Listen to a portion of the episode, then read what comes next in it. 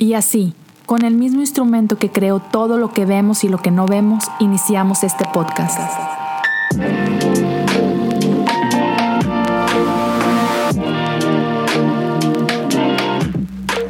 Bienvenidos a Cosas Comunes.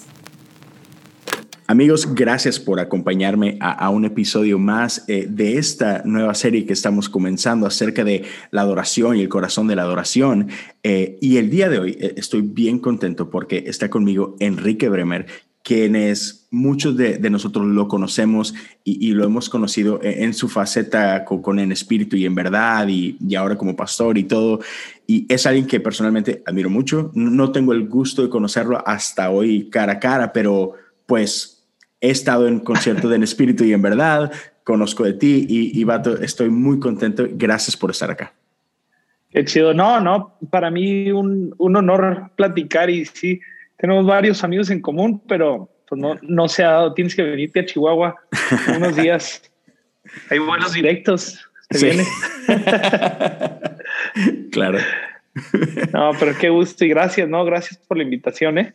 No, hombre, no, no, no, un placer. Y bueno, entonces vamos a hablar de adoración y supongo, tengo un ligero presentimiento que es un tema que te, que te importa, porque creo que nada más pasaste por ahí como 15 años siendo parte de eso, entonces supongo que te gusta y te apasiona. Sí, machín. Sí, yo empecé, yo empecé a, a entrar en la música desde que tenía 10, o sea, entré tarde, de hecho, o sea, a los 18 años. Tarde porque mucho músico entra desde los 10. Chavitos. Pero entré y, como ya, o sea, entré a una plataforma muy fuerte. Eh, creo que fue la gracia de Dios en darme la capacidad de escribir música, que eso nunca lo había hecho. Entonces inmediatamente entré a un ritmo, o sea, a una vida donde todo giraba en torno a música, adoración, iglesia, entonces, y de ahí fueron, sí, como 15, 16 años de estar full en eso. Digo, como trabajo secundario hice la universidad, hice, trabajé para una empresa americana, pero este, pero realmente todo mi, mi vida y todo giraba en torno a, a adoración. Entonces, sí. igual y ahorita me, me meto y te hago algunas preguntas como que de esa parte histórica de, de, tu vida, pero para abrir boca, déjame preguntarte esto. Y la, la pregunta pareciera muy sencilla este, o muy básica, pero, pero creo que hay, hay mucha profundidad que podemos encontrar ahí y es esta. Por lo que has vivido, por lo que has experimentado y todo esto, ¿qué significa adoración para ti? Oh. Como no estoy en mi oficina. es que escribí una frase precisamente para que no se para que no se me olvidara. Creo creo que va algo así por por por esta por este por estos enunciados. Es el es nuestra respuesta ante la continua, ante el continuo descubrimiento de la belleza de Dios. Algo así lo escribí. O sea, es, es que luego, luego pensamos en adoración y pensamos en, en limitar cosas. Es, eh, siento que luego, en cuanto pensamos a adoración, luego lo, luego lo metemos cuadros, cajas. Ah, es la, la, más, la más chafa, por así decirlo, es la música lenta, ¿no? Cuando en la iglesia se toca la música lenta, ah, entonces se sienten bonito por dentro, entonces es adoración. pero también tienes otros donde, donde adoración es cuando, cuando tienes estos momentos de intensidad musical y, ¡ah! y todo el mundo se vuelve loco. Entonces, eso es adoración. Las dos son cajas, las dos son una expresión pequeña de adoración. Eh, para mí es, es, es, o sea, es que vas descubriendo belleza, verdadera belleza, que es la belleza eterna. Eh, y eso abarca muchas áreas. Entonces, tú respondes a esa belleza en confianza, en obediencia, en servicio, en humildad, en poner la otra mejilla, en, eh, o sea, porque quieres que esa belleza se materialice. Ah, ah, es la otra parte del enunciado que escribí. O sea, parte de adoración incluye que, o sea, yo, yo, yo entiendo, veo, experimento, Dios me revela su belleza y yo quiero que esa belleza se materialice. Entonces, esa acción de materializar la belleza de Dios, para mí también es parte de adoración. Mm. Como, como, voy a usar un ejemplo muy práctico que suena así bien, bien ambiguo. Este, tú ves la belleza de Cristo en que Él amó a su, a su iglesia, Él ama a su esposa, que es la iglesia, y, entre, y hace todo por hermosearla. Y luego yo quiero que mi esposa sea la mujer más exitosa del mundo. ¿Sí me explico? Ya, ya, ya. Entonces, eh, eh, hay, hay no, no es exclusivo esa adoración, pero todo eso incluye parte. tanto mi respuesta hacia Cristo de llorar y, y, tirarme al piso y decir que qué bueno es porque nos ama, como al mismo tiempo yo quiero que eso mismo, que es la esencia de Cristo, se empiece a materializar en, en el ambiente. Por, si, si te estoy entendiendo bien, quiere decir que e, estos tiempos de adoración que experimentamos a nivel corporativo, por así decirlo, no se quedan ahí, no se quedan en esas cuatro paredes o no se quedan en ese evento, sino que de alguna forma transforman algo en mí que cuando yo salgo de este lugar y, estoy haciendo mi vida, o sea, algo carga conmigo y afecta cómo vivo, básicamente, ¿no? Totalmente. Ah, la, la, la forma en como un amigo nos lo dijo es que dice, toda esta adoración corporal es una, o sea, eso viene a ser una expresión de adoración. como una expresión de amor, no es amor en sí, es una expresión de este amor. Entonces, cantar, rendirnos mentalmente del corazón, de, a través de cantos, de, declarar la belleza de Cristo, todo esto es, es parte de nuestra expresión. ¿Sí? De, de, lo que, de lo que el resto de nuestra vida es. Ahora, no estoy diciendo que tienes que, porque luego lo, ah, no quiero ser hipócrita. Ese, no estoy hablando de que seas perfecto o, te portes muy bien y entonces ya puedes adorar. A, lo mejor la única adoración que tienes es el reconocimiento de que dependes 100% de la gracia de Dios. Sí, ahí es un buen lugar, pero, pero la adoración siempre tiene que manifestarse en, eh, lo dijo así Jason Upton, dice Jesús habló muy poco de adoración, pero habló mucho sobre seguirlo. Entonces, pero yo amo estos momentos. Ahora, volviendo a, los momentos, eventos, momentos corporativos, son, son momentos cruciales donde, donde algo se despierta en tu interior, donde si te atreves así esté pésima la música o anticuadas las canciones o lo que sea, si tú te abres a la experiencia que, que Dios está habitando en medio de su pueblo, son inician cosas en ti, inician un, movimiento dentro de ti que luego se reproduce afuera. Ya, ya, ya, me, me, me, encanta. Y ahora, este, hablamos hace un poquito de hubo un tiempo de tu vida, estuviste 15 años en eso, pero empezaste algo tarde, mencionabas, ¿no? Entonces, cuéntame de ese tiempo. Yo sé que tus papás son pastores, ¿no? Entonces, pues te tocó crecer en ese ambiente de iglesia, ¿no? ¿Qué fue lo que por ahí empezó a despertar ese, no sé si fue un deseo o simplemente una necesidad y que dijiste, ok, vamos a meternos en este rollo, ¿no? Mira, sí, sí, la verdad estuvo chistoso Ah, yo, yo crecí mi vida en, en, la iglesia cristiana, ¿no? Te digo, mis como dices, mi papá era el pastor. Como para los 15 años, no, mi relación con Dios estaba fuerte. El, el grupo de adolescentes era impresionante.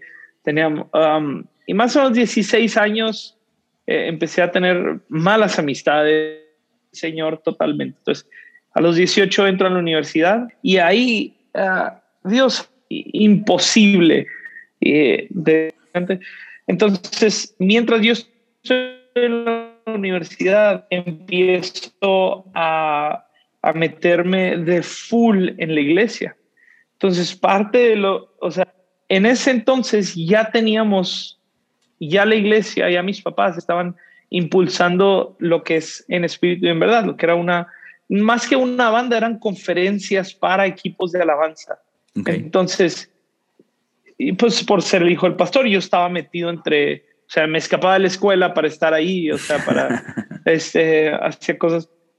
Em, entonces estuve muy envuelto en este ambiente y mientras estaba trabajando con jóvenes, empecé a, dije, necesito música, necesito una canción, o necesito canciones que, que, que nos ayuden a, a, pastorear a esta gente. Y luego la tercera y la cuarta eran, eran, no eran canciones que, que yo por mi buena manera de escribir logré, fueron, fue música que, que Dios puso en mi corazón muy fuerte y, y, y, por, porque eran una expresión de lo que Dios estaba haciendo en nuestra iglesia. Entonces lo, lo empezamos a grabar. En el 2006 grabamos las primeras tres canciones que escribí. Wow, dude. Entonces fue, fue, fue rápido la entrada al, al, área musical. Sí, tarde, pero fue así eh, expre, exponencial. O sea, la primera canción la escribí en el 2005, la tercera canción que escribí, o cuarta, este, ya la estábamos grabando en el 2006. Una de ellas fue la de En Toulouse, que esa ha sido de las que yo he escrito, probablemente la que más impacto ha tenido, si se puede decir así.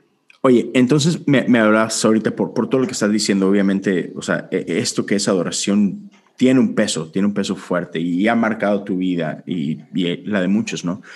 Pero entonces quiero como que preguntarte esta parte, ¿qué significa adoración? O sea, a nivel personal, o sea, no, no qué significa adoración como ahorita que lo, lo definiste, sino cuál es o cuál ha sido el rol de la adoración a nivel personal, ¿no? O sea, cómo, cómo estos tiempos de adoración, ya sea ah, a nivel iglesia o, en tu intimidad, etcétera, cómo han marcado o moldeado tu vida, tu, tu relación con Jesús.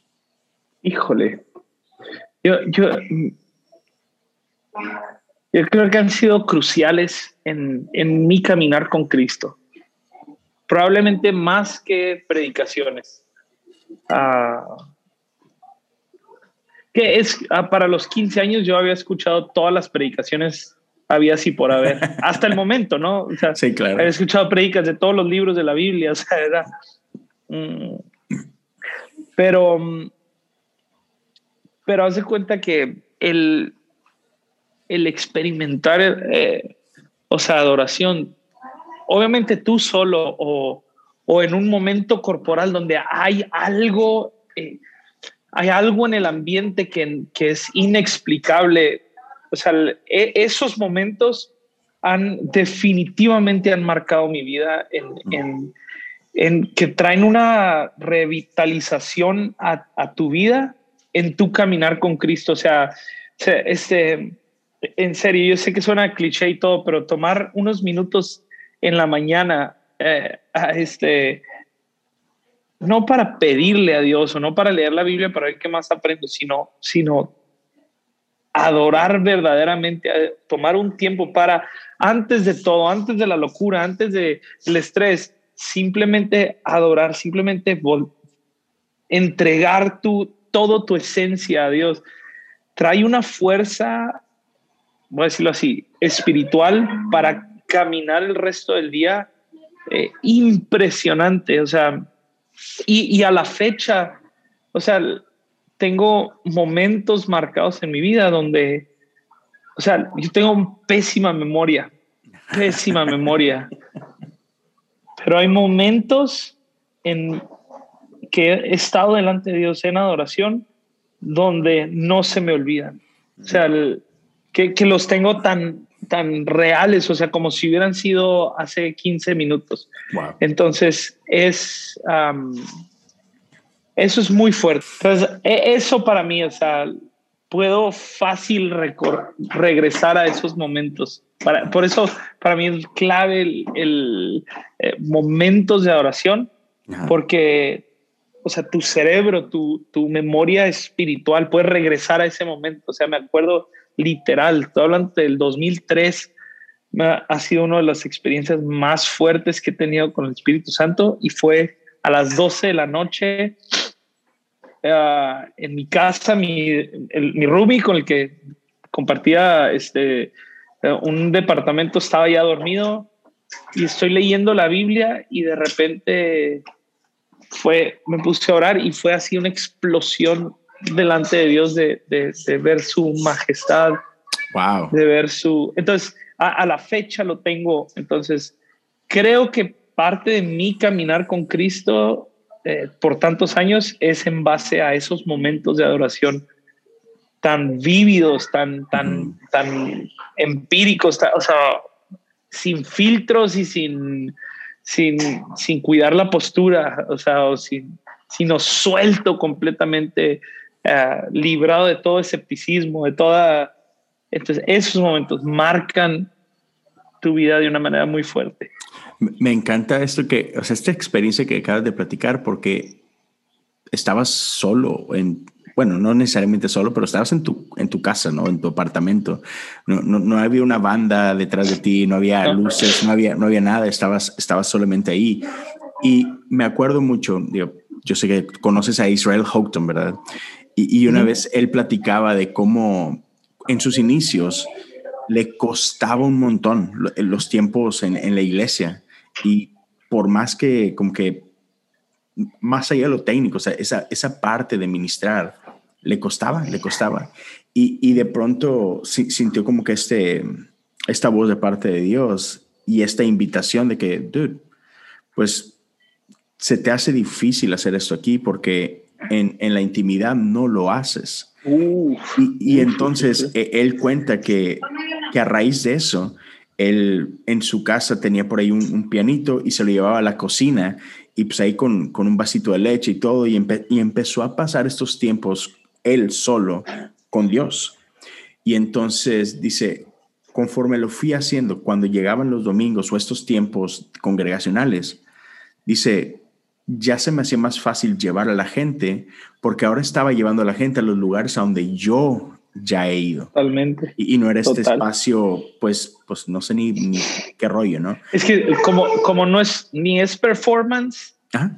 ni es, ni es este, no sé, ni es un momento privado de oración, es, es un ambiente raro. yeah, pero sí. ahora, ahí ya estamos entrando en, en otro, sí. en, como en otro plano de adoración que, que me es gusta correcto. mucho. Ajá. Este, donde y esto es muy específico a líderes de alabanza y músicos, también músicos. Creo que los músicos se zafan porque ah, al cabo el líder es el que tiene que claro. ser ungido, ¿no? Este, esto es músicos y, y, líderes de alabanza y todo. Es, es esta cuestión de que en el mejor de los casos quieren sustituir su tiempo con Dios, su experiencia. No me gusta decir tiempo con Dios porque la gente piensa que es uh, un 15 minutos donde lees un librito. O sea, estoy hablando el tú experimentar la presencia viva de Dios, uh -huh. o sea, presente. Uh -huh. Lo quieres, lo quieres, como no lo tienes en lo privado, lo quieres sustituir por el espacio en público. Yeah. Y, y entonces tienes gente, tienes gente que no sabe ni qué hacer, entonces tiene el guitarristilla típico, así nomás eh, porque él nomás quería tocar las tres cuerditas que ni se sabe, ¿no? Este, o tienes al, al tipo o a la mujer dirigiendo la danza perdido ¡ah! en éxtasis, ¡ah! allá aquí en el quinto cielo, ¿no? Ajá. Este, solo. solo. Y la gente así como que. Entonces, eh, es importante entender esto, ¿no? Lo, lo, que, lo que mencionas de, de Israel. O sea, yo quiero llevar a la gente a un lugar real donde yo he conocido algo de Dios. Yeah. A ver, espérame un tantito. Pídeselo, mamá, corre. este, te, te, doy un ejemplo, ¿no? En, que es la razón que yo empecé a escribir canciones. Uh -huh. uh, me acuerdo, precisamente la, la canción en Toulouse, ¿no? Que te digo, es la, es la más, de las que yo he escrito, es la más uh, famosa, conocida, reproducida. A leer la, la, la, la, la parábola de, de, de, Jesús y los, y los jornaleros. Entonces, uh -huh. el, llega el Señor, contrata a uno a las nueve de la mañana y le dice, te voy a trabaja este día y te pago tanto. Lo otro a mediodía, lo otro a las 3 de la tarde, otro a las 6 y otros a las 7. Digo, estoy usando horas mexicanas, ¿no? Pero sí, sí, sí. Este, y entonces llega las, la hora del pago y a todos le paga lo mismo. Uh -huh. Y entonces los que trabajaron más voltean y dicen, hey, ¿qué onda? ¿Por qué a mí no me pagan más? Y de esa, y entonces la, esta fue la idea que me abrumó. ¿por qué hay tanta envidia en la iglesia? Y lo empecé así, lo empezó, o sea, ese, ese fue el pensamiento, ¿no? Y lo, lo, y lo empecé a pensar en, en, gente de mi iglesia, ¿por qué estas personas están, están tan oprimidas porque, por este sentido de envidia de que, ah, estos nuevos están empezando a lograr y cómo, y lo se desarrolló más, ¿cómo evitas eso? ¿Cómo uh -huh. lo evito yo? Ajá. Porque pues ahí entonces yo tenía 18 años, pero que cuando tenga 59 yeah. y luego este envidioso de eh, Yesaya, que es como 15 años menor que yo.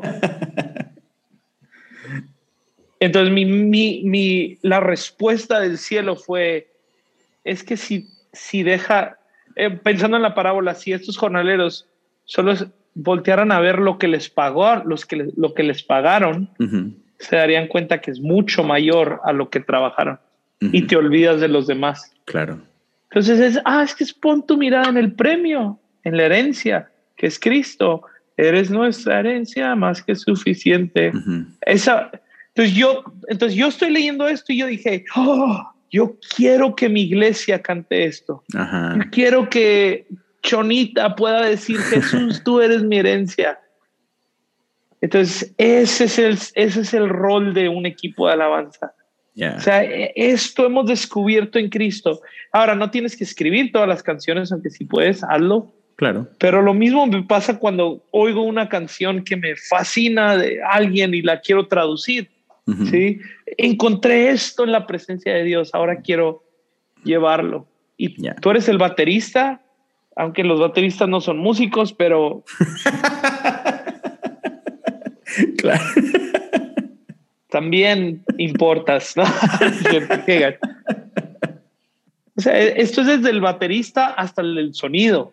O sea, desde ajá. mero adelante hasta mero atrás, ¿no? O sea, yeah. Y juntos queremos llevar a la gente a que experimente estas realidades. Por eso algo que siempre hacemos, digo, ahora estoy en, en el área pastoral, pero aún esto lo hago con, con los, mi equipo de alabanza, es platicar ¿Qué, ¿Cómo te fue esta semana? O sea, antes de la reunión, uh -huh. hey, ¿qué cosas has oído de Dios este, esta semana? No, pues que Dios es bueno. Ah, agárrate de ahí. Hacia uh -huh. eso queremos llevar a la gente. Uh -huh. Y ahora, y luego pasa a otro nivel, donde, ok, llevas a la gente hasta un punto donde, ok, yo quiero que, que gente experimente que, que no nos estemos fijando en, en el de lado, sino en Cristo, que Él es nuestra herencia, Él es más que suficiente. Pero luego llegas ahí y luego hay un punto de vacío uh -huh. donde Dios te lleva a lugares pero ya van todos juntos sí o sea ya ya recorriste ese lugar y ahora sí es como que flotas en, en, la atmósfera uh -huh. este y ahí es un lugar de mucho miedo no miedo porque no te da miedo pero es, es incertidumbre absoluta Yeah. Que ninguna canción es suficiente, ninguna lista es suficiente. O sea, ahora no son todos siempre esos momentos, son momentos muy específicos. Claro, pero, pero pasan. Entonces, oh, son yeah. los mejores. Y, y, fíjate que, man, este, me, me, perdón, pero me, me, llevaste, me llevaste a un lugar muy chido con esto que estás, que estás platicando. Y, y ya van varias veces, van dos veces que mencionas esto que tiene que ver con la letra, ¿no? Con la letra en, en la música. Y, y primero me, me, acordé de algo. Yo soy metodista, de parte de la, de la tradición de, de, John Wesley y todo esto. Y pues Eh, Pero hay como 20 metodistas. Hay varios. Los metodistas mexicanos. Sí. Y luego aquí hay como tres. Y luego en América, en Estados Unidos hay como cinco versiones metodistas. Y, espérate, porque está por hacerse otra con todo este relajo que hay ahorita. Este, pero eh, el movimiento como tal inicia con John Wesley y su hermano Charles. Y su hermano Charles era músico. Y, me encanta cómo todo este rollo de, de los, de los bueno, nosotros le llamamos himnos, no creo que ellos le llamaran así, pero, pero esta parte de la música, ellos entendieron la importancia de la música, porque tú decías, hey, a los 15 años yo ya había escuchado todas las predicaciones, había así por haber, y chido, es bueno, es necesario exponernos a ello. Pero, pero si algo creo que el mundo está de acuerdo es que es fácil olvidarte de lo que escuchaste en una predicación. Es más, sales del servicio y, de la media hora de predicación o de la hora de predicación, ¿te acuerdas de un minuto a lo mejor? O sea, una frase que se te quedó. Y, a, la hora de sí, y a la hora de la comida ya se te olvidó, ¿no? Pero, pero hay algo cuando ponemos música detrás de estas, de estas ideas, de esta doctrina, de esta teología, ¿no?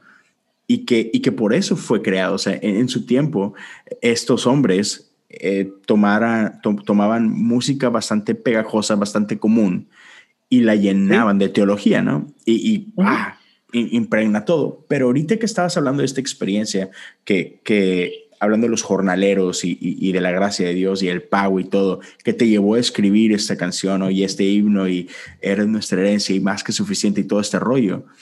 O sea, no hablaste de la música, vato. ¿Estás de acuerdo?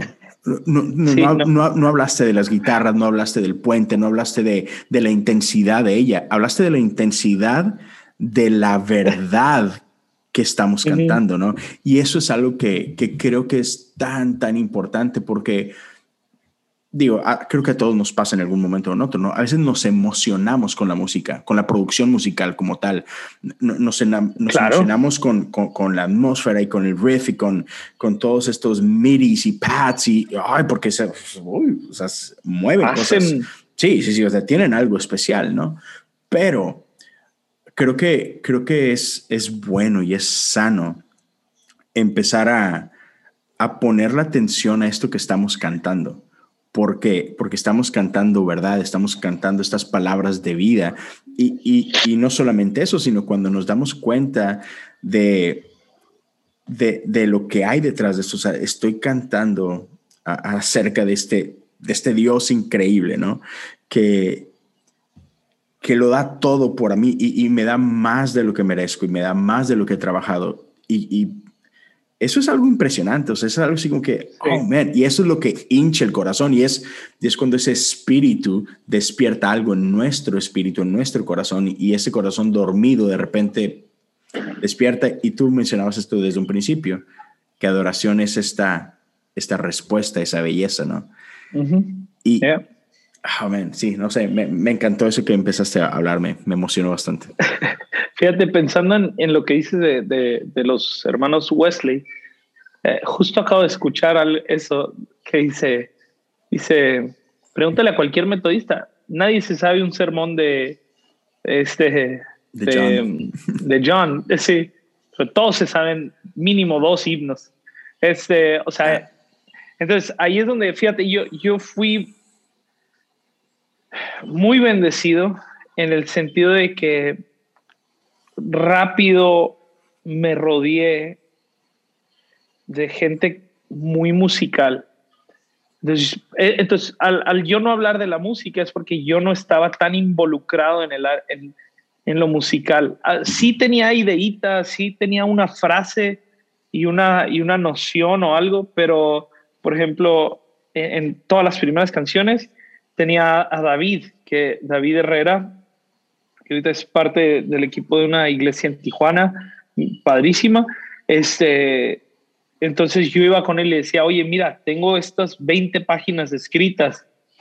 ¿Qué tal? ¿De qué se trata? Entonces, para mí, siempre lo que debe dirigir una canción es esa idea central. Es algo tan... O sea, y tiene que estar sin... O sea, lo más simplificado posible para que y que esa idea tan simple sea, o sea, tenga peso. Mm. Sí, por ejemplo, yo suena muy simple, pero yo, pero me, pero era, tenía un peso. Usando el mismo ejemplo de la misma canción, yo quería que una persona pudiera dejar de vivir en base a la comparación y voltear a ver a cuál es su verdadera herencia, Cristo. Entonces, esa, es la idea. Entonces, David me decía, ok, ¿cuál es la idea? Esto, ¿tienes alguna frase medio poética, medio que pueda ser, ah, esta y esta, ok? Y entonces él empezaba a tocar, y él empezaba a hacer ciertos arreglos musicales, y de ahí él empezó a hacer. Entonces, ah, y lo mismo he hecho el resto de la vida, o sea, hay una idea, me junto con, ahora lo hago siempre con dos personas, entonces somos tres, porque tres personas eh, está chido porque hay pleito, entonces ese... pleito de ideas. Sí, entonces siempre la magia es llegar a un punto donde los tres están, les gusta. Ahora no siempre pasa, pero, pero esa atención, ese pleito produce mejores cosas. Em, pero este, entonces, esta idea, o sea, son ideas, yo, yo sí, me, me repatea cuando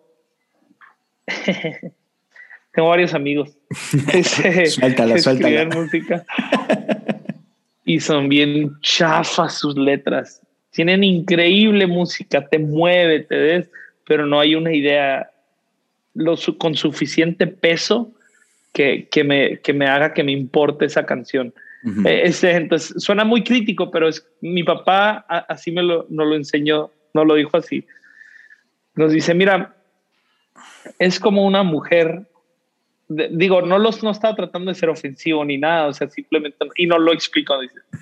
quiero ser, quiero ser muy explícito en que no estoy ofendiendo a nadie, pero es como, dice, una mujer fea, por mucho maquillaje que le pongas, este, no deja de ser fea. O sea, entonces, dice, sé que es horrible la metáfora, este, no estamos denigrando, pero, pero la metáfora es el maquillaje. Maquillaje no embellece. Sí. Uh, o sea, no empiecen con sus hashtags, hashtag cancelen a Kike. Sí, sí, sí. todas las mujeres son bellas, todas pueden todo, son mejores. Las mujeres van a dominar el mundo, eso sí. Es correcto. Total, nosotros somos, nosotros solo somos fuerza bruta, pero bueno, este, pero esa idea de maquillaje, entonces usamos la música como el maquillaje, entonces ponle más maquillaje, ponle más, ponle más cosas. Y como no hay una esencia fuerte con peso, entonces terminan, terminas escribiendo corazón, canción, adoración. Ya. Eh, Palabras que riman y listo. Son las mismas que ya usó, no quiero decir nombres, sí, sí, Pero, pero sí sé, sé, de quién hablas. Eso.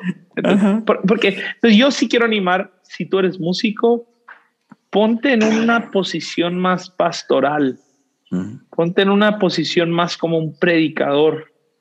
Sea que estás cantando canciones propias o canciones de alguien más, haz las tuyas. O sea, un predicador no predica, o sea, Jesse no predica ideas originales. Jesse es uno de los mejores predicadores que conozco. Eh, no, o sea, son predicaciones que encuentras son en libros, en la Biblia, en, en otras predicaciones y las hace suyas.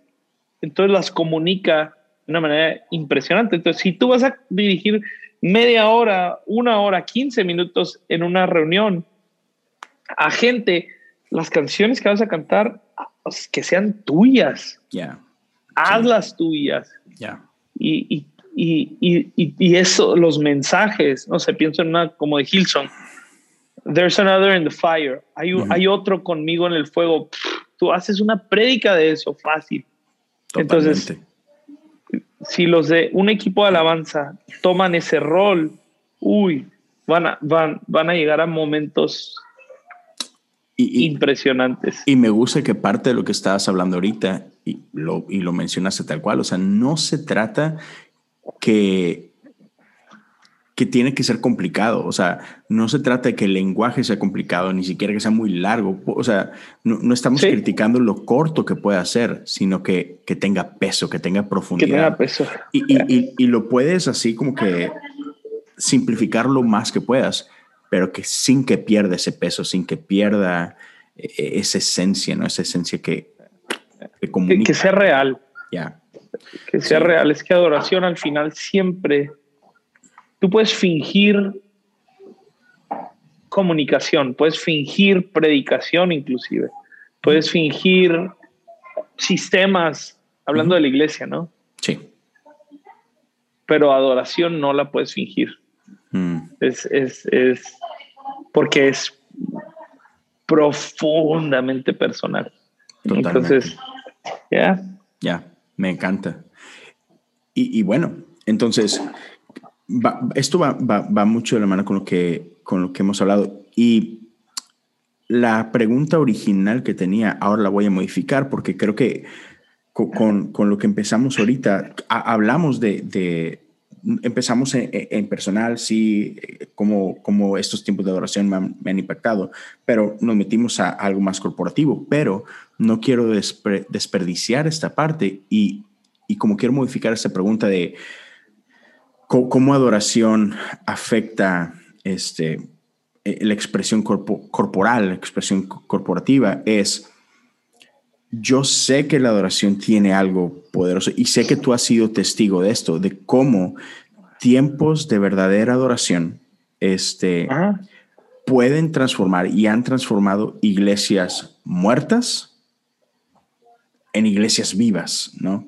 O sea, ¿cómo, cómo, cómo lo has visto tú y por qué crees que, que es el caso? O sea, o sea, no sé, yo, yo, conozco iglesias que tienen increíbles pastores y, increíbles expositores, pero sí, o sea, pareciera, parecieran iglesias sin vida. Sin embargo, cuando de repente adoración entra y sopla vida, o sea, esa cosa explota, ¿no? O sea, y, y otra vez, no, no, no, es menospreciando el rol pastoral, tú eres pastor, yo soy pastor, pero, pero hay algo eh, que es irrepetible eh, en la expresión de adoración. Entonces, habla un poquito de esto porque otra vez tú has pasado por ahí. O sea, cuando tú, cuando tú fuiste parte de tu iglesia, creo que tú, la iglesia de la que ustedes han sido parte, menos, o sea, son es una de las iglesias modelo en México.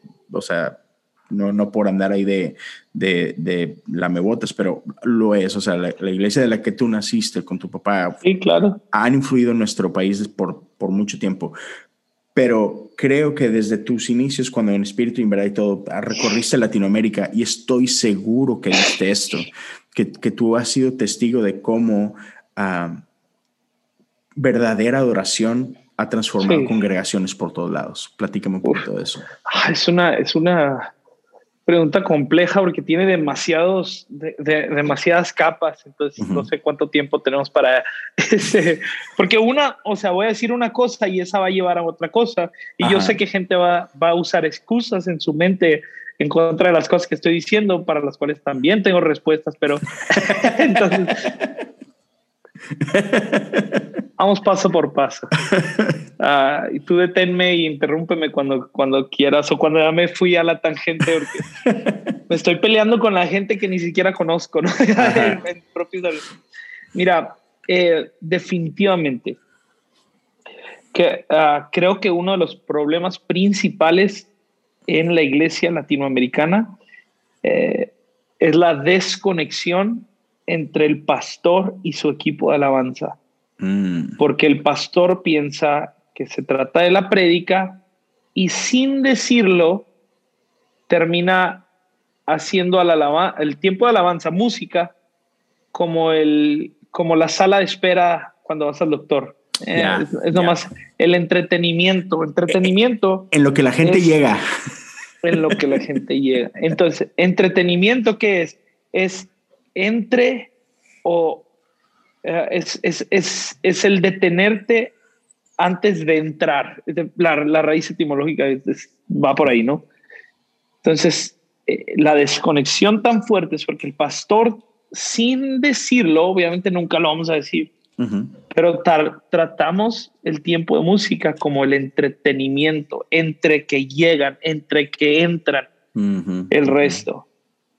Entonces, pues, ¿qué esperas que los músicos sean? Y luego, y luego lo justificamos porque nos quejamos, es que los músicos no son verdaderos cristianos. Pues claro, los tratas como un playback, pues como quieres, ¿no? Pero, pero esta desconexión. Y entonces él, eh, empieza por ahí. Si si un pastor voltea y se da cuenta, ok, la, la gente, le estoy dando mi plataforma a, esto, o sea, la mitad del tiempo que tenemos, porque normalmente es la mitad, es media hora de música, media hora de predicación, con mil cosas en medio, ¿no? Pero si ellos van a ocupar la mitad del tiempo que tenemos a la semana corporal, pues, o sea, yo como pastor tengo una responsabilidad de estar invertido en eso. No controlarlos ni nada, sino invertido en ellos, en que ellos tengan mi corazón, porque al final de cuentas a ti como pastor Dios te va a pedir cuentas de lo que hiciste. Entonces, que este equipo esté eh, conectado a mi corazón, conectado a la visión que Dios me dio, conectado a la, eh, y yo, y sabiendo yo que yo voy a soltar y confiarles a ellos un área muy importante. Entonces yo quiero invertir en sus vidas también, en que ellos sean gente que conoce a Dios, que conoce la escritura, que conoce el servicio, que, que, yo estoy ahí para ellos cuando ellos están en tiempos de dificultad. O sea, e, es, es una de tus mayores inversiones que debes de hacer el equipo de alabanza. No, no necesariamente, estoy hablando de equipo, necesariamente equipo técnico, sino, sino en ellos. Entonces, ese es para mí el primer error. Entonces, tienes un pleito, porque si no tienes un pleito en la plataforma, uh, y, eso, y eso produce muerte, eso produce que nada se establezca.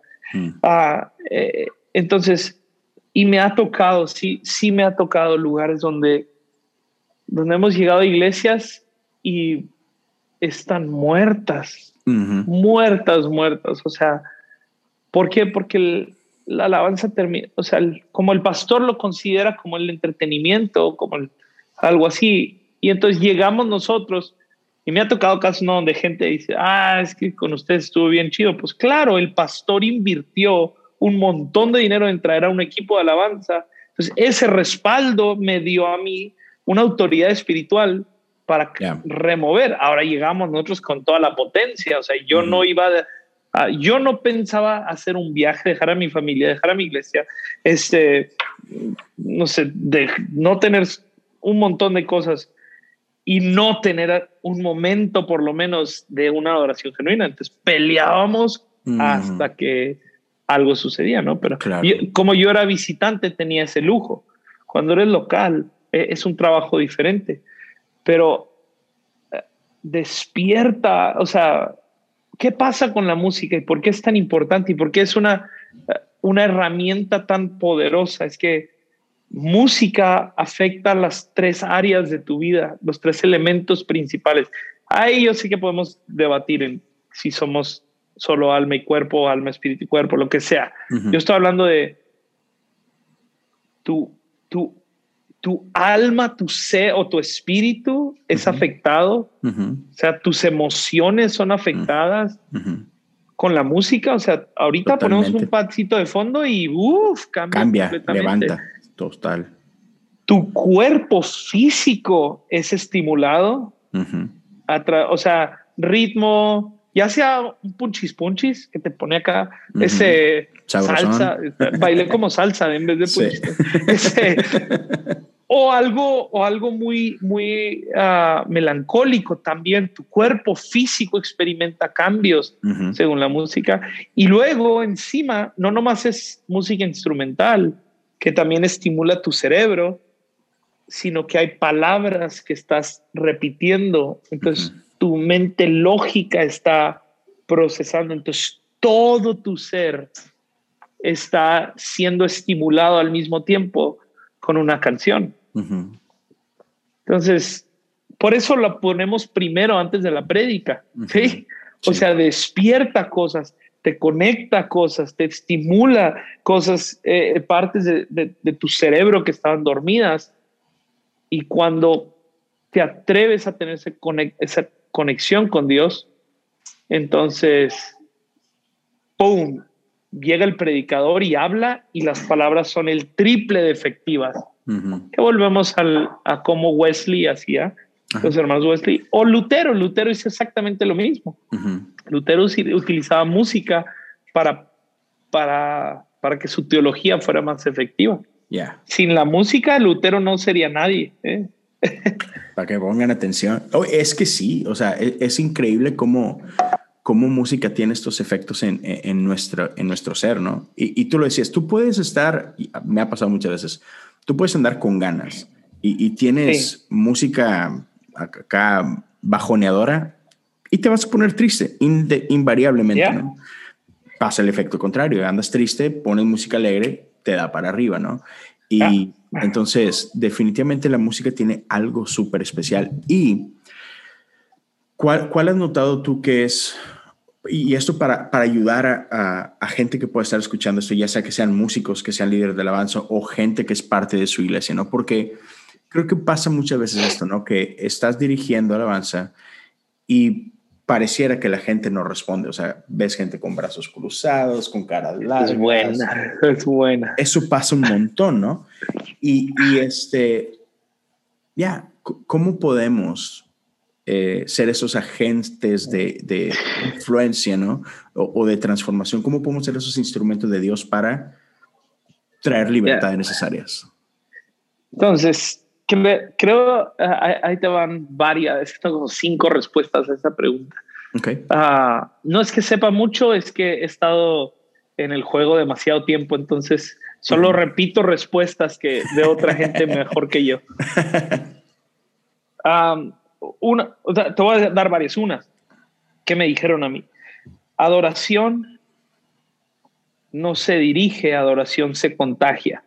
Nice. Uh -huh. Diriges canciones, diriges a lugares, diriges cosas, pero adoración la contagias. Mm. Entonces, no la puedes imponer sobre gente, mm. porque eso nos pasa, es la tentación de o, o, o, querer, querer producir reacciones en la gente porque quiere respuesta y es, es, normal. Entonces, pero adoración tú la quieres, tú la quieres contagiar. Entonces, ¿qué necesitas tú hacer? Yeah. Ah, otra, otra cosa que nos dijo eh, una persona que se llama Klaus Kuhn, nos dice, nos dice, yo entro con la mentalidad de que, ok, voy, voy a, voy a dirigir estas canciones y quiero provocar una reacción en la gente y lo voy a hacer hasta un punto pero si veo que no hay una respuesta de la gente, yo sé, o sea, yo no me voy a ir de un lugar sino sin que Dios no reciba adoración. Entonces, si la gente no quiere responder, eh, eh, yo lo voy a hacer. Ya. Pero mm. Dios va a tener su adoración. Mm. Entonces, tú como que estás hablando, estoy hablándole más a la gente que está en la plataforma, pero aún eh, te, te, cuento otra historia. con, en el equipo aquí de la iglesia, platicamos hace un par de años y decíamos, una de las bases más fuertes de nuestra iglesia, tanto de nuestro trasfondo que venimos de la iglesia mi papá de Parral y, la iglesia que establecimos aquí en Chihuahua, dijimos, adoración es parte esencial. Adoración es. Entonces, ¿qué implica eso? Y le dije, me, o sea, al, éramos como, son tres matrimonios, estamos ahí en esa mesa, son del equipo principal la gente va a repetir lo que nosotros hagamos. Mm. Entonces, mm. Uh, eso significa, y me lo platicaron después, dice, sí, me dice, pastor, veníamos peleadísimos, un matrimonio que es el, el de los líderes más fuertes que tengo, venían peleados, entonces llegan al, en el estacionamiento, se estacionan así ardidos y dicen, ok, le vamos a poner pausa, vamos a adorar con todo nuestro ser y luego cuando regresemos le seguimos al play. claro. Le pusieron pausa, entraron. Ahora alguien puede decir, eso es hipocresía. No, eso es mayor sacrificio. Yeah. Uh -huh. Porque está, es, quiero pelear, pero Señor, te voy a entregar mi corazón. Yeah. Entonces, eso lo contagias, lo yeah. contagias.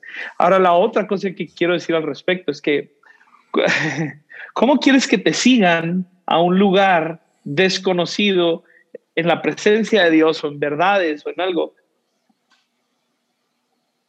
si ni siquiera los conoces. Mm, este, nice. Entonces, conoce a la gente. Entonces, cuando conoces a la gente, y te estoy hablando a ti, baterista, sí, mm -hmm. sí. Pobre baterista. si tú no conoces a, a, a, don, a don Martín, a, esta, a la señora Claudia. Todos tienen una señora Claudia, un Martín, un Luis en la iglesia. Y no conoces lo que ellos están atravesando, no conoces su historia, no conoces lo que Dios ha hecho, no conoces lo que Dios ha hecho en sus vidas y lo que ellos conocen de Dios y que ellos te conozcan a ti, pues va a ser muy difícil que te sigan, que confíen en ti. porque la gente sigue al pastor? Porque confían en él, porque lo conocen, porque el pastor los ha invitado a comer a su casa, porque el pastor está, ha estado ahí cuando la hija se enfermó. Eh, entonces, al pastor le confían la vida. Ya. En el mejor de los casos, estoy hablando de un escenario bueno. Sí, sí, sí. Entonces, equipo de alabanza, pues por eso digo, posiciónate más como un pastor, mm. no como un músico. Ya. Porque, es ahí donde te van a poder seguir. Conoce historias, conoce. Uh, no postees burradas el sábado en la noche, como que, ¡uh! Aquí 20 horas seguidas de, de Warzone, sí, este, y mañana nos vemos para adorar juntos. Vamos, o sea, este, sí, sí, sí. Ah, haz que la gente confíe en ti y, créeme que te van a seguir, créeme que vas a encontrar la respuesta, no los brazos cruzados. Y si hay gente con brazos cruzados, X, por lo menos, eh, esto nos pasa mucho aquí en la iglesia, tenemos mucha gente nueva, domingo a domingo. Eh, es un, es un fenómeno muy extraño. Entonces, tienes la mitad de la iglesia así, porque no tienen idea, nunca han estado expuestos a eso. Y lo tiene la otra mitad así. Entonces Marcos, que es el líder de alabanza ahorita, me dice, yo me enfoco en los que están así y ya. Y, ciego mi mirada a, los otros, ¿no? Oye, a mí me pasó antes de pandemia, como por un año más o menos, eh, yo fui parte de, de, una iglesia acá en Estados Unidos, por una iglesia americana, y como por un año estuve invitado como, como worship leader de ellos. Y pues los americanos tienen otra naturaleza, diferente a los latinos. Los latinos somos más fiesteros, ¿no? Y, y entonces era muy normal eh, en esta iglesia y estaba bien loco porque era una iglesia grande, producción impresionante. Los equipos de, de alabanza estaban perros musicalmente bañadísimos. Y pero era muy común ver gente así como que, ok, como que, ah, no sé, no sé, a lo mejor lo estaban disfrutando, pero no, era imposible Su darte cara no lo decía. Entonces, para mí también como, como líder de alabanza era, era clave encontrar esas, no sé, dos, tres gentes que estaban así de que a full, ¿no? Y así como que, ok, ustedes son mis mejores amigos ahorita, ¿no? Sí, sí, sí, total, totalmente. Suele pasar. Y te digo, ayuda mucho conocer, conocer historias, conocer gente. Algo que hacíamos nosotros mucho es, em, ahorita nos es difícil por la pandemia y, por, y por tener varias reuniones seguidas, complica, ¿no? Entonces forzamos a la gente a hacerlo durante la semana, pero era que antes de la reunión siempre había una cantidad de gente que llegaba temprano eh, más en Parral, en un pueblo, pues, hay, hay, cierto grupo de gente, normalmente es gente más grande, ¿sí? que, que llega temprano y estaba sentada ahí esperando mientras. Entonces, esos 15 minutos antes de que empezara la reunión, nos íbamos a, a saludar a gente. Ya. Y a sentarnos con él y preguntarle, digo, pues sí, lo primero es, pues, ¿cómo? Pues ha hecho mucho frío, ¿verdad? Y luego, oh, sí. Entonces descubrimos la clave. La clave es ir a preguntarles, oye, ¿y, cómo conociste tú a, Cristo? ¡Pum! Se te acaban los 15 minutos y de repente ya te están gritando rápido de, las bellezas. Y eso, estás en la plataforma y estás con esa persona en la mente. ¿Cómo él conoció a Cristo? ¿Qué, qué, vio de Dios esta semana? y, es una experiencia 100% diferente. Ya, ya. 100%. Me encanta. Sí, yo es algo que le digo al equipo de, de, acá de la iglesia también, no sé qué. O sea, no, no podemos ser como, como músicos, como banda. Uh, eso, ese no puede ser nuestro único tiempo como que en la iglesia o con la gente, ¿no? O sea, si, si, la iglesia tiene grupos pequeños, si la iglesia tiene actividad durante la semana, hay que estar ahí porque no podemos, no podemos pretender liderar a gente con quienes no estamos en relación. O sea, es imposible. O sea, hay cinco, según Pablo, hay cinco ministerios. Sí. Apóstol, profeta, ah, maestro, pastor y evangelista. No hay músico. Exacto. Exacto. música es, es una muy buena herramienta y tiene un lugar fundamental pero el ministerio es, tiene que ver con gente, tiene que ver con este, esa interacción, esa relación con gente. Sí, estoy totalmente de acuerdo. Yo, yo sí animo a, los pastores, inviten a sus equipos de alabanza, háganles una carne asada en su casa, háganles hamburguesas, relaciones, háganse amigos de ellos. Y equipos de alabanza, si dices, ay, es que mi pastor, entonces invítalo a él a una carne asada, verás cómo va. Invítenme a mí. Puestísimo. Eh, esa relación es fundamental. Sí, sí, sí, sí, estoy de acuerdo, estoy de acuerdo. Oye, y luego, este, ya llevamos un, buen ratito platicando, pero, o sea, no puedo hablar contigo y desaprovechar y, no meternos en, vato, en lo profético, en lo sobrenatural. Este, y entonces... Meternos en problemas. Meternos en problemas.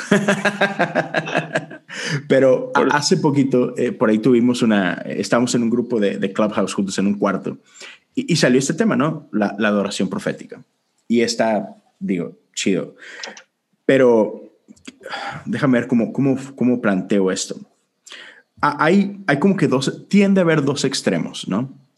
Tiende a haber equipos que son muy metódicos, que ensayan estas cinco canciones y empiezan aquí, se acaban acá y todo está así de que hasta el segundo bien, bien acá contadito, ¿no? Y, de repente tenemos otro grupo de gente, este, donde quizá la preparación no es tanta y simplemente es, hey, nos vemos el domingo y que fluya. Que fluya, vato. O sea, ahí dejamos la puerta abierta a Dios y que Dios haga garras, ¿no? Este pasa un chorro, ¿no? Pasa también en pastores. Y, es la excusa, ¿no? De que no me preparé, pero no, oh, es que ahorita Dios me puso esta palabra en el corazón, ¿verdad? Eh, sí, tramposo. sí, sí, eh, eh, se, da. Pero sin duda, o sea, yo creo que hay, hay como que una bonita tensión entre estas dos cosas, ¿no? De que creo que la preparación es muy necesaria, la planeación es muy necesaria. Sí. Pero no podemos, con, con la excusa de esto, no podemos cerrarle la puerta al espíritu, ¿no? Entonces... Ah ¿Cómo, sí, sí. ¿cómo, le hacemos? es una buena frase que, que, que, utilizamos es que le cierran la puerta del espíritu. Nadie le puede cerrar la puerta del espíritu. Exacto. Que quiera hacer lo que quiera, lo va a hacer. Exacto. pero, pero sabes a lo que me refiero, ¿verdad? sí, sé a lo que te refieres. Eh, eh, entonces, a esta limitante que eh, ponemos. Exacto. O, sea, la limitante, a final de cuentas, en, en, nuestra predisposición, más que nada. Porque, como dices tú, el espíritu va a hacer lo que el espíritu quiera hacer. ¿Quién, quién lo puede tener? Pero, pero entonces, uh, yo sé que en, en cuando nos metemos en ese terreno, o sea, es, estamos creando espacios para que, para que Dios se mueva. Creo que eso es lo que a todo mundo anhelamos, ¿no? Venimos el domingo a la iglesia, pudiendo estar en la casa echándonos una barbacoa. Venimos aquí porque queremos encontrarnos con el Dios vivo. total. Queremos que Dios transforme a la gente. Si no, vete a tu casa, salte. O sea, si lo haces porque quieres fama, estás bien tonto, o sea, este, no vas a tener fama en tu iglesita de 100, 200, 3000 personas. Ah. Vete a ser narco y ganas mucho dinero, o sea, y algo, haz algo diferente. si por eso lo haces, qué tonto eres. Pero si lo estamos haciendo porque queremos ver transformación, queremos ver vida, entonces sí. Mira, eh, igual, todo esto es eco de lo que yo, de lo que otra gente me ha dicho. Lindel Cooley, que es una persona que deberías googlear y ver su trayectoria entera, es increíble.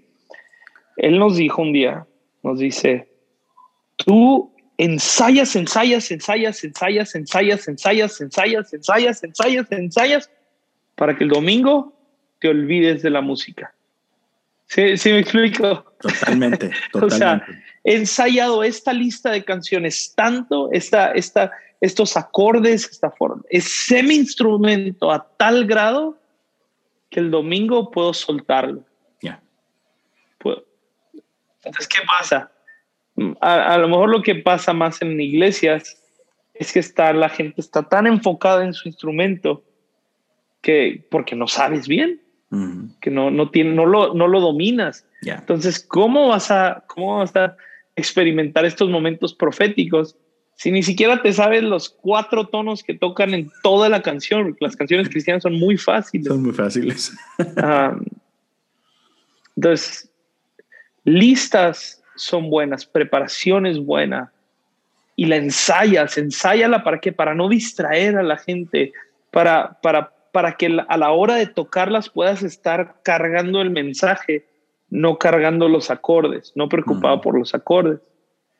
Y más bien, en vez de tener tu atención en qué tono seguía, tienes tu atención en Espíritu Santo, ¿qué quieres hacer?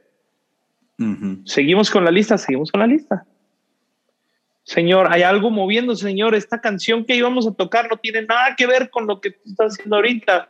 Entonces, cambia, Señor, tú, o sea, estás atento al espíritu, no atento a la música. Por eso es la necesidad. Entonces, lo que hace otra gente es, los que dicen, ah, pues que fluya. Sí, normalmente no salen de las mismas cinco canciones que han tocado durante los últimos 30 años. Entonces son expertos en esas cinco canciones, pero no hay nada nuevo. O es un caos horrible, que todos desde acá están así como que... Ya. Mm, y si ponemos un CD... Este, una desconexión horrible entre la plataforma y la gente. Horrible. Entonces, quieres ensayar, quieres preparar, quieres tener listas, listas posibles. Una vez Jason Upton, Jason Upton, eh, la encarnación de adoración profética, nos dice, si me van a dar a mí 20 minutos, entonces voy a preparar una lista que me dé espacio. No voy a atacar mis 5, 10 canciones, canción, canción. Voy a hacer una lista con suficiente espacio para si Dios quiere cambiar de tema ir por acá, ir por acá, pero voy a respetar los 20 minutos que el pastor me está concediendo. O sea, lo ve como un regalo, lo ve como preciado. 20 minutos, no lo ve como limitado. Ah, es que el pastor no me deja fluir con lo profético. Cállese la boca y honre al pastor, que son 20 minutos. 20 minutos es un montón. Ya. ¿sí? Y Dios lo ve cosas increíbles en ese tiempo. O sea, increíbles. Ya. Entonces, y hay momentos, y yo sí, a mí me encantan los momentos para meternos un poquito más en la, en la onda pente, que según Jesse es pentecostal, no sabe lo que habla. Este. espero con todo mi ser que Yesaya oiga esta conversación. Pero bueno, este. Hay momentos que, que yo he vivido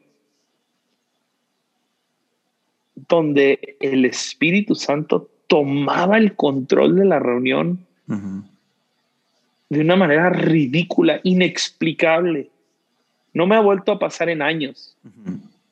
Y creo que las circunstancias de la iglesia son diferentes. Por eso Dios está haciendo algo diferente. No estoy diciendo que, esos tiempos eran el avivamiento.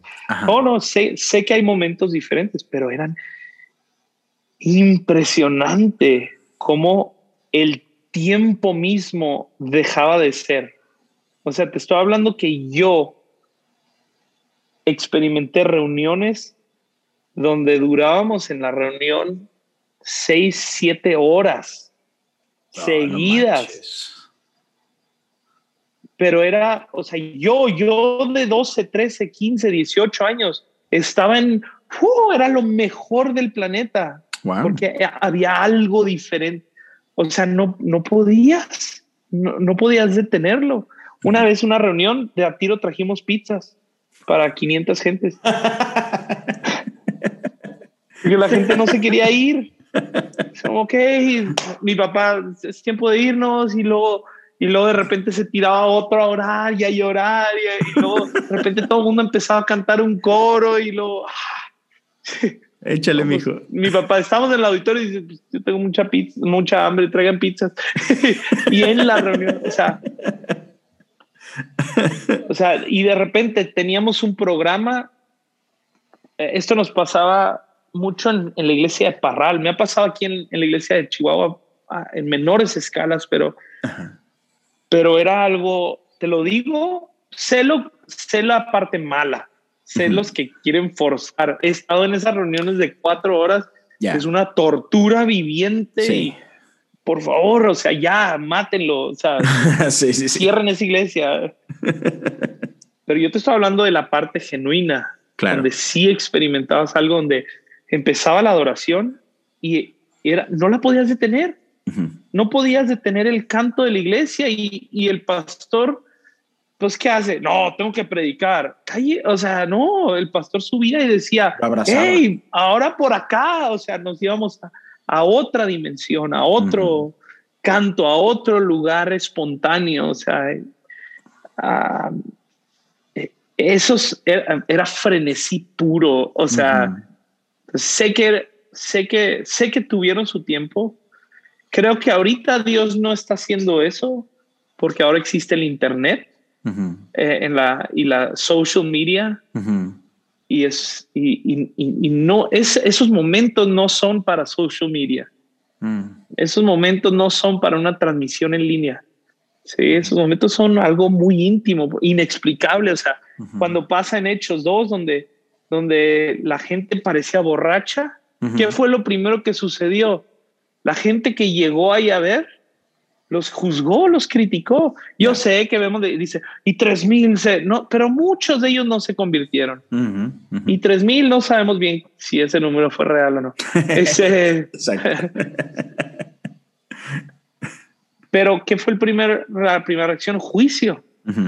Entonces, si hoy yo transmito una reunión así donde todos parecemos borrachos, que he estado en esas reuniones, son, son otro rollo.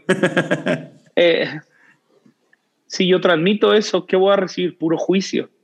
Dices, ah, pero, pero Pedro les predicó, sí, pero ahora yo, no, ahora el ambiente en el que nos movemos no me va a permitir predicarles. Ahí porque los tuvo presente y no tenían dó- dónde escaparse. Exacto. Pero hoy le van a hacer así Ya. y nomás van a, y solo, solo van a poder dar su juicio sin oír.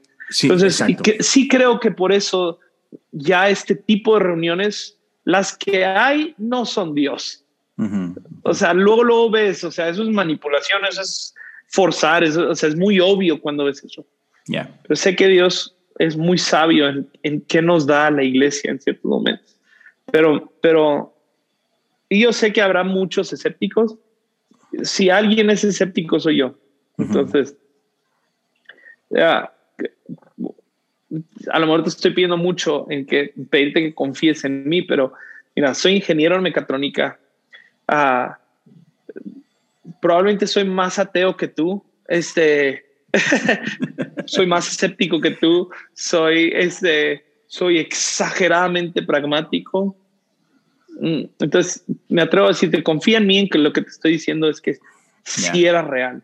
Ajá, y- Real, real. Y es lo que te decía, ¿no? O sea, que sé eso. Y, y es así como que la única razón por la que lo creo es porque lo viví. O sea, si alguien, Eh, me, lo, sí. con- si alguien me lo contara, fuera así como que, vato, no. O sea, no. Ah, Pero, rayos, ¿cómo le hago? pero O el vivirlo, es- Ajá, no puedes escaparte de eso. Exacto, ¿cómo, cómo le hago? O sea, chinelas, quisiera decirte que no es, pero no puedo hacerme tonto, ¿no? Entonces, yo, yo vengo a, llego a esta, a esta pregunta, entonces, porque lo que hace mucha gente es que se queda en esta onda del pasado. Es que ahí está el avión. No, ¿cómo traduces o cómo es la forma nueva que Dios está haciéndolo hoy o quiere hacerlo hoy en la iglesia? Evidentemente no quiere hacer estos momentos de frenesí por mil razones. Y hay, hay mil razones. Una de ellas, vuelvo al punto, es social media. Pero entonces, Dios no deja de actuar. Dios no deja de traer esa transformación. O Dios no quiere privar a nuevas generaciones de esa experiencia viva de la que estamos hablando, solo es diferente. Entonces, entonces nuestro arte es descubrir cómo. Entonces, creo que una de las formas que Dios lo está trayendo es predicación. Predicación está hoy en día en un punto bellísimo, eh, eh, hermosísimo, que, que cuando yo era pequeño, predicación era, sí, mi papá era muy buen predicador, pero eran contados. Era poca la experiencia que, con la que te quedabas de una predica. Ahora tú vas y oyes a un montón de predicadores y, traen algo fresco, nuevo, vivo, experimenta la predicación. creo que ese es un punto. otra es, es, un, es una, una capacidad de cuestionar cosas y traer respuesta al cuestionamiento. O sea, hay algo, hay, hay, hay tan, o sea, y ese y, mil otras formas donde, donde, donde la experiencia viva de la que hablamos, de, ese frenesí, simplemente hoy está en otras áreas, no que no esté. Es que está en otras áreas. Hay que descubrirlas, hay que explotarlas. Ya, y, creo que lo, vemos incluso en la cultura. Tú hablabas ahorita de, esta, de este factor de la predicación, de cómo, cómo está siendo valorada de una manera diferente. Y, lo podemos ver hoy por hoy. O sea, música está, está batallando. O sea, a nivel, hablo a nivel secular, a nivel mundial, la industria de la música está sufriendo mucho y el podcasting está de que por los cielos o, ahora se está, se está haciendo muy viral todo esto. Por ejemplo, hoy, el día que hoy que estamos oh. grabando, Jesse grabó con Diego Rosarín. O sea, filosofía se está poniendo de moda, el eh, pensamiento crítico se está poniendo de moda. Eh. Ajá, entonces creo que Dios sabe lo que está pasando en el mundo y qué está haciendo, proveyendo respuestas para lo que está pasando en el mundo. Eh, para lo que es el tiempo. Y a, lo mejor en, en 10 años, 20 años, las nuevas generaciones van a decir, ah, qué aburridos, ellos nomás tenían podcast, vamos a experimentar y luego van a estar ahí volviéndose locos. qué chido. Así pasa, vato. Eh, increíble. Y vas a estar tú ahí diciendo, es que los tiempos de Dios eran cuando el podcast. exacto, exacto. E-, eso siempre pasa, ¿no? Como, eh, Dios hace, pero me, encanta eso que dices, Dios siempre está haciendo cosas nuevas y creo que parte de, lo que nosotros tenemos que hacer es hacernos la pregunta, Dios, ¿qué estás haciendo? Y ahorita que hablabas tú de la parte musical y todo y por qué es importantísimo eh, el ensayar y el prepararte y todo esto, no, no es porque, no sé, eh, quieres, no es porque estamos preocupados por el show, no te, pones tu atención o pones toda tu preparación ahí para que el domingo no tengas los ojos clavados en un iPad o, en una trill con, tus canciones. decías ahorita, tienes tus ojos en Dios, ¿no? Eh, sí, totalmente. Eh, no, estás, no estás siendo distraído por, por tus notas, porque sigues, sino, hey, esto ya, ya, o sea, esto me lo sé, me lo puedo hacer dormido, ¿no? Y entonces puedes prestar la atención a lo que Dios está haciendo. Me, me encantó eso que mencionaste. y, por último, o sea, hablando en, este mismo ambiente, o sea, lo, hemos dicho ya varias veces, parte de lo que hacemos cuando venimos delante de Dios, cuando, cuando creamos esta, esta atmósfera, estamos creando este espacio para encontrarnos con el Dios vivo. Entonces, ah, si algo, si algo, este, sabemos que pasa cuando, cuando Dios está ahí, es que difícilmente las cosas permanecen igual. O sea, Dios está haciendo algo, Dios se mueve. Y, yo definitivamente creo, y creo porque lo he visto, que, que lo sobrenatural, o sea, me, me, encantan estos tiempos porque literal es, ah, e, e, en, palabras de, bueno, ni siquiera de David Crowder, porque fue este otro, se me fue su nombre, pero esta canción de cuando, cuando el cielo y la tierra se, se dan Entonces. Sí, sí, Mark McMillan. Mark McMillan. John Mark, McMillan. Entonces, a, mí me encanta esa, esa imagen, ¿no? De, otra vez, creo con todo el corazón que cuando venimos delante de Dios, es, es por un momento, por un momento el cielo y la tierra tienen esta colisión, ¿no? y, podemos, podemos experimentar estas cosas milagrosas de parte de Dios, ¿no? Sí. Ah, y, y, yo entiendo, eso es algo raro, eso es algo, pues, no natural, de ahí la palabra sobrenatural. Entonces, por lo mismo, tú hablas ahorita, usaste la palabra miedo. Sí da miedo, Sí, sí, ¿Eh? da miedo no saber qué rayos puede hacer Dios, o si de repente algo pasó, e, e, eso es de Dios o eso no es de Dios. Sí, Señor, ¿quieres que diga esto o es nada más mi inercia? Sí. Ajá. Y, sientes este impulso a orar por, por alguien o por un grupo de gente y es, ah, y si no pasa nada, y sabes, toda esta parte. Ah, me, ha pasado varias veces. Ajá. y, y vato, o sea, un día, ¿qué haces? Te platico, mira, un día estaba así, estaba, fue hace mucho. Entonces lo aprendí en la manera mala, ¿no? Estoy así, y, y, siento de Dios el fuego, así, ¿no? De, de gritar en arrepentimiento, Dios mío, hemos sido apáticos, porque alguien, algún otro predicador lo vi, entonces cuando está en medio de la alabanza y me tiro al piso a gritar, tenemos que arrepentirnos y todo el show, vato, bien ridículo. Y toda la gente así nomás viéndome. Y entre ellos mi papá así nomás. Mi papá bien bonito así nomás. Bueno, lo voy a dejar. Voy a dejar que se equivoque. Para que aprenda. y ya después él agarró y lo que vamos a cantar otra canción. Y ya y yo, sí pasa. Y te va a pasar. Ya. Pero he visto, he visto. O sea, hay algo, o sea, todo esto que estamos hablando eh, eh, este es mi punto, no, no perderlo, no perder el factor sobrenatural. Sí, queremos transmitir ideas, queremos abrir el corazón de la gente, usar la herramienta de la música, queremos, pero que no solo les olvide que hay, estamos en teoría viniendo a cantar y a oír la palabra y a adorar y a, y a estar orando unánimes delante del Dios creador, que no tiene límite alguno, que no tiene necesidad, que no que él en sí mismo es existencia. Ah, entonces, cosas sobrenaturales pasan.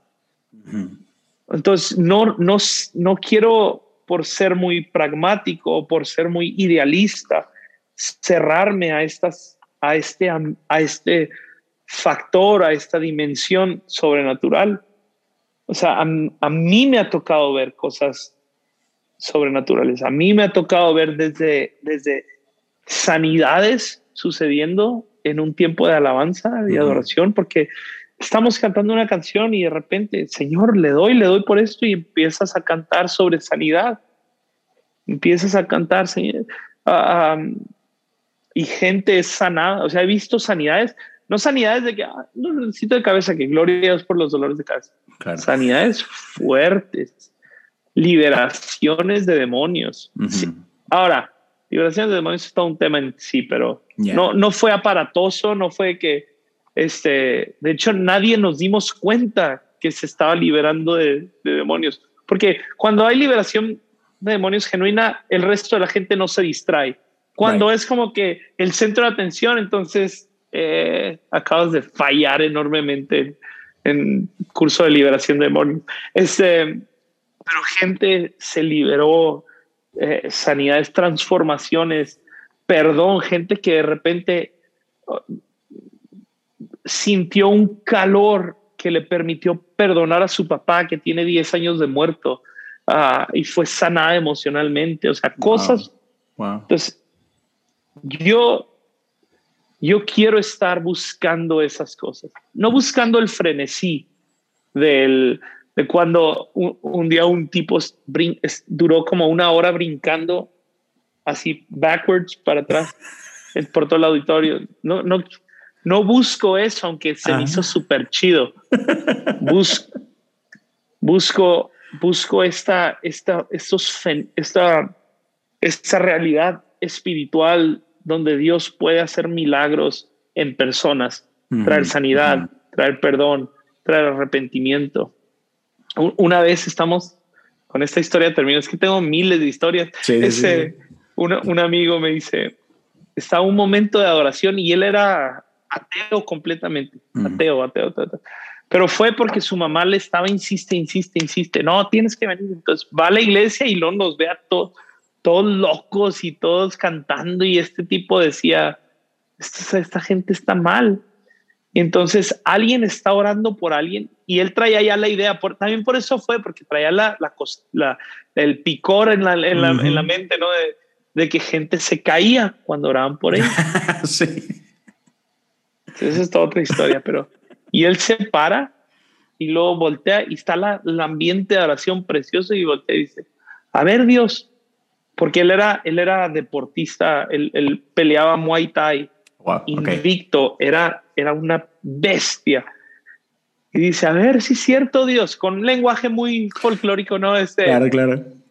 Si tú muy fuerte, túmbame, porque traía esa referencia que los cristianos se caían. Sí. Pues, a ver, túmbame. Y se para así, ¿no? Este, como para que no lo tumbe para atrás. Y dice, y empiezan, no me acuerdo cuál canción fue.